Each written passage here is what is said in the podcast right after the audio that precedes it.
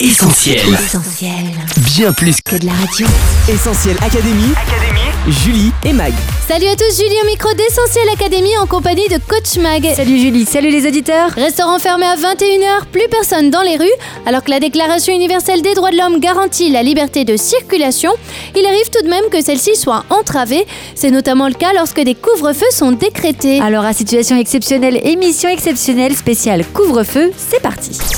Comment vivez-vous le couvre-feu et qu'est-ce que cela va changer pour vous? On vous a posé la question, on écoute vos réponses.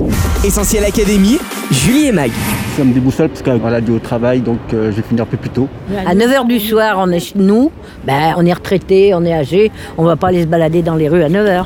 Donc euh, on est à la maison et puis on fait notre train-train. Je suis indifférent. Moi, je le vis pas trop mal étant donné que je suis étudiant et que 21 heures euh, en semaine, bah, c'est les, une heure euh, durant laquelle je travaille en réalité. Euh, ça va juste changer effectivement euh, en week-end, 21 heures, parce qu'effectivement, voilà, je vais voir des amis. Euh, et par exemple, hier soir, je suis rentré chez moi, j'étais à Villeurbanne, j'habite à Lyon 7. Je suis rentré en réalité à 20h59. Donc c'était vraiment limite. Bah en soi là pour le moment ça change pas grand chose parce que c'est le début et j'habite loin de Lyon. Du coup dans tous les cas je devais rentrer un peu tôt parce que j'ai des limites de bus. Moi, ça ne change rien à mes habitudes, étant donné que bon, j'ai pas trop l'habitude de sortir en fin de soirée. Globalement, euh, je pense aussi que la décision est arrivée un peu tard, personnellement, euh, dans la mesure où bon, il fait froid et tout le monde est à la maison. Quoi. Du coup, c'est sûr qu'il y a un changement d'habitude parce qu'avoir un couvre-feu 21h, ça, ça peut limiter des activités comme euh, sortir du sport parce qu'après les études, après le travail, on a besoin pour euh, décompresser et du coup, ça rend les choses plus tendues. Coach, le couvre-feu est une mesure exceptionnelle, souvent prise en temps de guerre, non? Oui, d'un point de vue historique, le couvre-feu rime souvent avec situation de guerre et d'occupation. Alors même si le film La traversée de Paris fait sourire, Se toute la traversée de Paris avec partout des flics, des poulets, des frites il ne faut pas oublier que ces heures font partie des plus sombres de notre pays. Lors de la Seconde Guerre mondiale, une partie de la France est sous occupation allemande et le couvre-feu est couramment pratiqué. Bars et restaurants fermés, volets baissés, rideaux tirés. Pendant que les patrouilles de soldats sillonnent les rues, les Français se barricadent chez eux. Pas question pour eux de s'aventurer dehors sans laisser passer. L'occupant fait tout pour contrôler les mouvements résistants et limiter les rassemblements. Une dizaine d'années plus tard, en avril 1955, la France est en plein conflit en Algérie. Pour faire face à la vague d'attentats perpétrés par le FLN, le gouvernement vote la création du régime d'état d'urgence, ce qui permet entre autres de restreindre la liberté de circulation des personnes, une mesure aussitôt appliquée en Algérie afin de surveiller les populations. En octobre 1961, c'est aussi à Paris que le couvre-feu est appliqué aux musulmans d'origine algérienne, considérés comme de possibles combattants indépendantistes. Le 17 octobre, ils descendront dans la rue pour protester contre ce couvre-feu discriminatoire. Autre scène de guerre, autre état d'urgence, celui instauré après les attentats du 13 novembre 2015. Peu de temps après ces événements, un couvre-feu est décrété pendant trois jours dans un quartier sensible de la ville de Sens. Un rideau de fer tombe sur la vitrine de ce café. C'est le début de la première nuit du couvre-feu décrété par le préfet. Une voiture de police accentue ses rondes.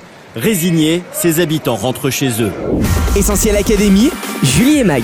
Coach, il y a aussi des couvre-feux qui sont décrétés en raison d'émeutes ou encore de manifestations. Oui, Julie, on pense notamment aux émeutes qui ont eu lieu en France en novembre 2005. Elles font suite à la mort de deux adolescents électrocutés dans un transformateur EDF en essayant d'échapper à la police. À l'époque, plusieurs banlieues du pays s'embrasent, l'état d'urgence est déclaré et plusieurs villes ont recours au couvre-feu pour les mineurs. Plus récemment, c'est à l'île de la Réunion qu'un couvre-feu partiel a été instauré. C'était en 2018. L'île est alors en pleine situation explosive avec la crise des gilets jaunes et connaît des nuits de violence urbaine et de pillage.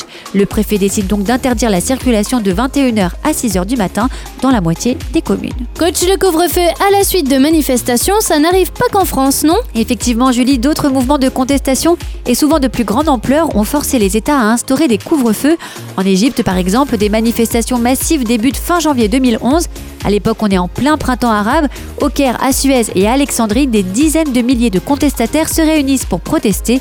Des affrontements ont lieu et un couvre-feu est décrété. Pourtant, de nombreux manifestants continuent à occuper la place Tahrir de jour comme de nuit. En octobre 2019, c'est à Santiago, au Chili, qu'une semaine de couvre-feu est mise en place, alors que le pays est en pleine crise et que des milliers de Chiliens manifestent contre les inégalités sociales.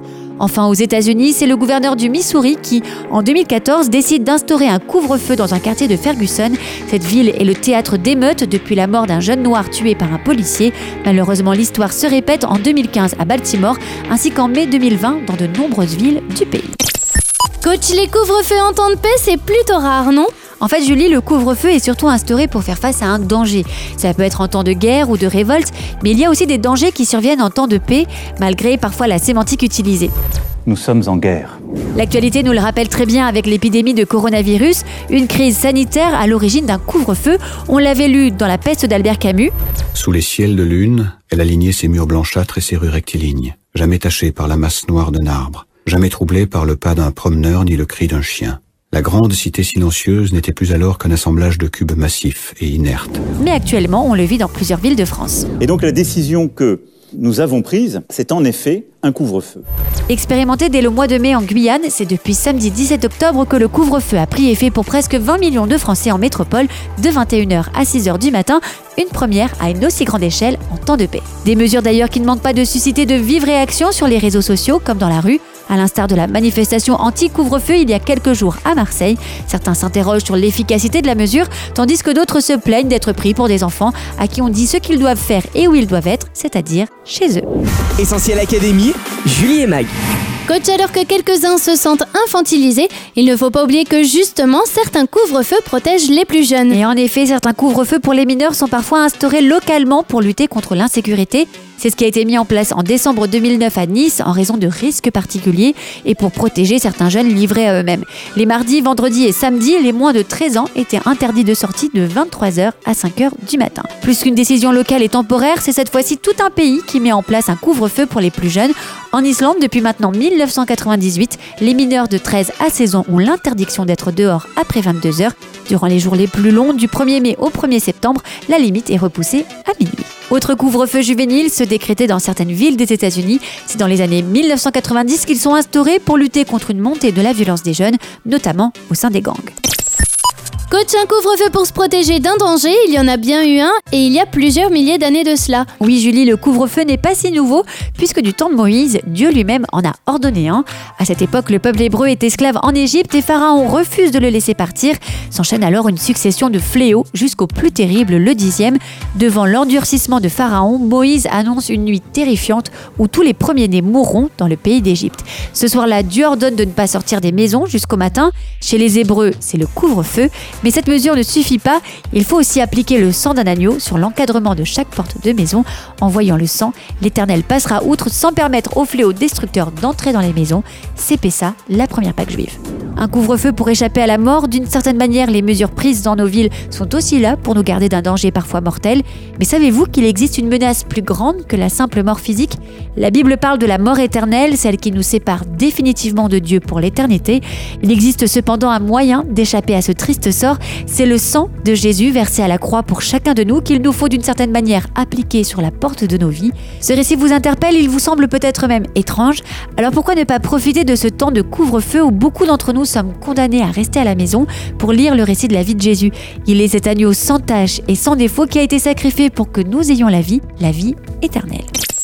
Merci coach pour ces conseils et pour résumer cette émission, on retient 1. Le couvre-feu de Paris pendant la Seconde Guerre mondiale, 2. L'usage répété du couvre-feu aux États-Unis suite aux émeutes, 3. Le couvre-feu en France face à l'épidémie de Covid-19, 4. Le couvre-feu permanent en Islande pour protéger les plus jeunes, sans oublier 5. Le couvre-feu et les mesures salutaires appliquées par les Hébreux en Égypte.